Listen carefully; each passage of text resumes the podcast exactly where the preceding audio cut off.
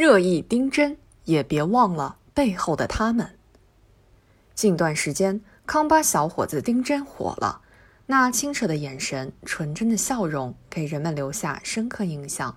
他的家乡四川省理塘县也备受网友关注，人美景美的吸引力带来了不少流量，也在一定程度上带动了当地发展。讨论丁真现象是有价值的。其意义就在于，人们把更多的目光投向平日里很少关注的地区，把更多的注意力聚焦到相对贫困地区。由此而论，无论是以美景吸引游客，以电商打通特色农产品销路，与经济社会发展都很有益。同时，走红的丁真也有了属于个人的更大发展平台，未来可期。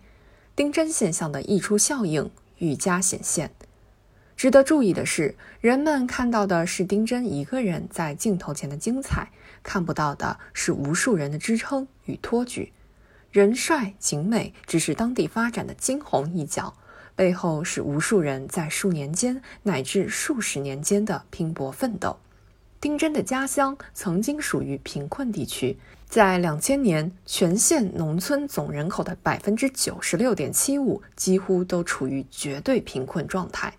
如今乘着脱贫攻坚、全面小康的东风，这里已经摘帽脱贫，正在迎来美好生活。从曾经吃不饱饭、少人问津的贫困县，到现在的网红城市，这个地方经历了质的蜕变，并充满魅力地展现在世人面前。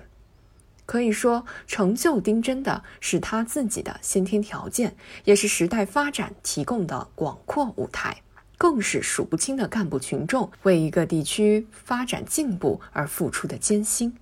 只有真正看到丁真现象所折射出来的基层干群的真、脱贫攻坚的真、拼搏奋进的真，才能懂得这团大火燃烧的多么难能可贵。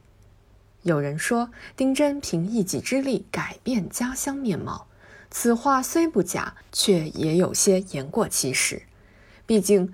即便没有此时此刻的丁真现象，礼堂何尝停下过发展的脚步？何尝停止过追求美好生活的节拍？中国广大贫困地区之所以能苟日新、日日新又日新，是因为有无数人在推动着发展列车向前、向前、再向前。那些年纪不大就白了头的基层干部，那些下沉一线、驻村攻坚的扶贫干部，是一股不能被忽视的蓬勃力量。真正的英雄是帮家乡摆脱贫困的人，丁真仅是这个群体中的一员。在中国九百六十万平方公里的土地上，勤勉的、奉献的、扎根的党员干部数不胜数。一位扶贫干部的孩子说。二零二零年，就是感觉到爸爸工作的伟大，太伟大了。从这个意义上讲，无论是脱贫攻坚，还是全面小康，无论是一人走红，还是一地火爆，有表及里，足以说明扶贫是系统性工程，致富也是系统性工程，需要所有人齐心合作。满屏的丁真，实则都是脱贫攻坚的故事，中国发展的故事。